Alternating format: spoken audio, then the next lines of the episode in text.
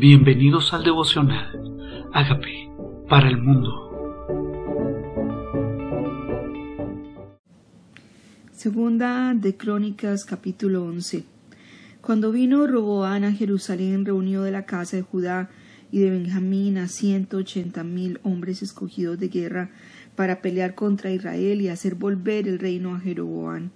Mas vino palabra de Jehová a Semaías, varón de Dios, diciendo habla a Roboán, hijo de Salomón, rey de Judá, y a todos los israelitas en Judá y Benjamín, diciéndoles, Así ha dicho Jehová, no subáis ni peleéis contra vuestros hermanos, vuélvase cada uno a su casa, porque yo he hecho esto. Y ellos oyeron la palabra de Jehová, y se volvieron y no fueron contra Jeroboán.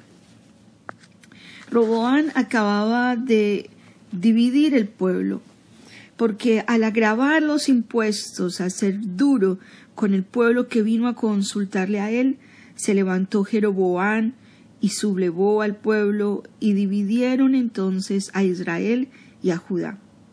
¿Qué hace Roboán, hijo de Salomón? Pues dice juntemos gente, vamos y peleemos contra los de Israel. Pero eso no venía de parte de Dios. Y hay ideas que se nos pueden venir a la cabeza que no vienen de parte de Dios. Él ya había juntado ciento veinte mil hombres. De pronto esto demora bastante. Todos vinieron, todos, todos para pelear. Y dice los israelitas de Judá y Benjamín. Pero Dios dice no subas. Serías así de obediente. Si el Señor te dice no pelees, quédate callada. Esa no es tu tarea, yo peleo por ti. No pelees contra tu hermano o no hagas contienda o no, no vayas a reclamar lo que tú crees te pertenece. No luches contra esto, renuncia por esto. Lo haríamos porque aquí lo que hizo Roboán fue seguir las instrucciones. Dice, no pelees y el que hizo, ¿qué hizo? Entonces ellos se volvieron y no fueron contra Jeroboán. Un corazón obediente. Y habitó Roboán en Jerusalén, edificó ciudades para fortificar a Judá edificó Belén, Etán, Tecoa, Betsur, Socó, Adulán, Gad, Maresa, Sif, Adurán, Aquis, Aseca, Sora, Ajalón, Abrón, y eran ciudades fortificadas de Judá y Benjamín. Reforzó también las fortalezas y puso en ellas capitanes de provisiones, vino y aceite. Y en todas las ciudades puso escudo, lanzas, los fortificó, pues en gran manera, y Judá y Benjamín estaban sujetos. Y los sacerdotes y levitas que estaban en todo Israel se juntaron desde todos los lugares donde vivían, porque los levitas dejaban sus ejidos y sus posesiones y venían a Judá y a Jerusalén, pues Jeroboán y sus hijos los excluyeron del ministerio de Jehová. Aquí hay tres grupos de personas. Las fortalezas, fortificó las fortalezas, fortificó las ciudades y fortifica y trae a los sacerdotes. El ejército, los guerreros, los que ministran delante del Señor, podríamos decir que en cada área necesitamos un equipo, el que guerree, el que edifica y ahora los que ministran delante del Señor, sacerdotes y levitas, se juntaron y vinieron a Judá. ¿Por qué? Porque los de Israel no los quisieron. Ellos crearon su propio ministerio, su propia relación con Dios, ellos crearon su propio tiempo de adoración y su propio lugar. Entonces los excluyeron del ministerio de Jehová. Y él designó sus propios sacerdotes. ¿Quién? Jeroboán, los que se fueron, los de Israel. Dice, para los lugares altos y para los demonios, para los becerros que habían hecho o sea, Israel no volvió al Señor. Israel edificó sus propios lugares. Los que se rebelaron también se rebelaron contra el Señor y dice edificaron lugares altos para los demonios. Todos aquellos acudieron también de las tribus de Israel, los que habían puesto su corazón en buscar a Jehová, Dios de Israel, y vinieron a Jerusalén para ofrecerse sacrificios a Jehová Dios de sus padres. Esos de Israel que no estuvieron de acuerdo en lo que estaba haciendo Jeroboam, también se vinieron a Jerusalén a unirse a Judá. todos los levitas, todos los sacerdotes, todos los que amaban a Dios, todos los que querían ofrecer y buscar a Dios, al Dios de Israel, vinieron a Jerusalén. O sea, se unieron a Roboán. Dice, y ofrecieron sacrificios a Jehová, el Dios de sus padres. Así fortalecieron el reino de Judá, confirmaron a Roboán, hijo de Salomón, por tres años, porque tres años anduvieron en el camino de David y de Salomón.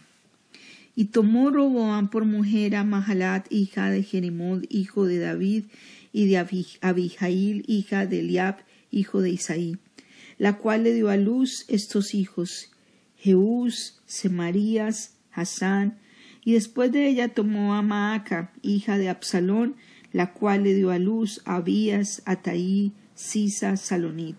Pero Roboán amó a Maca, hija de Absalón, sobre todas las mujeres y concubinas, porque tomó dieciocho mujeres y setenta concubinas, y engendró veintiocho hijos y setenta hijas. O sea, en total noventa y ocho hijos. ¿Qué pasa con este Roboán? Dice, reinó tres años, porque tres años estuvo en el camino de David y Salomón significa que los demás años no. Tres años hizo las cosas de la manera de Dios. Este hijo de Salomón llamado Roboán. Y este Roboán tuvo entonces todos estos hijos. Y dice que amó a la hija de Absalón. Y tuvo en total noventa y ocho hijos. Puso Roboán a Abías, hijo de Maca, por jefe y príncipe de sus hermanos, porque quería hacerse rey. Obró sagazmente y esparció a todos los hijos por todas las tierras de Judá y Benjamín y por todas las ciudades fortificadas y les dio provisiones en abundancia y muchas mujeres. Dice, actuó sabiamente porque los esparció. ¿Y por qué a uno? Dice, porque quería hacerse rey. Esta es la historia de Roboán, hijo de Salomón se quedó simplemente con Judá, con la tribu de Judá y de Benjamín. Y dice, y le estuvieron sujetos. El reino se dividió, pero este vino de parte del Señor. Dios lo estableció así. Hay cosas que nosotros no entendemos que Dios ha permitido, hay cosas que Dios estableció de esa manera que nos dice, así lo quiero yo, no pelees contra esto, así quise yo que pasara, y así pasó. Establecieron el reino. Los que seguían amando a Dios, siguieron amando a Dios, siguieron invocando a Dios, siguieron haciendo sacrificio, siguieron viniendo a Jerusalén los sacerdotes. Es muy importante establecer que así como es de importante construir ciudades como las hizo, construyó ciudades, se ensanchó, trabajó, siguió edificando, así es de importante la adoración, venir a la presencia de Dios. No podían dejar la prioridad, no podían dejar al Dios de sus padres. No podemos simplemente por querer avanzar en otras áreas de nuestra vida descuidar nuestra prioridad, que es venir a la presencia de Dios. Roboán sabía qué hacía. Fortificó las ciudades, estableció nuevas ciudades, dividió sus hijos en estas ciudades, pero no, pero trajo a los sacerdotes y levitas para que siguieran ministrando en la presencia del Señor. Eso no podemos dejar de hacerlo. No podemos invertir nuestras prioridades. Israel se olvidó de Dios, pero no Judá. Israel siguió edificando en los lugares altos aún a los demonios, pero no Judá. Judá decidió hacer lo recto ante los ojos del Señor. Y hay momentos en nuestra vida donde tocará dividirnos de personas que no aman a Dios, que ellos van en una dirección y nosotros vamos en otras, que ellos adoran unas cosas y nosotros otras, que una casa dividida contra sí misma no prospera, que sus intenciones son diferentes, sus motivaciones.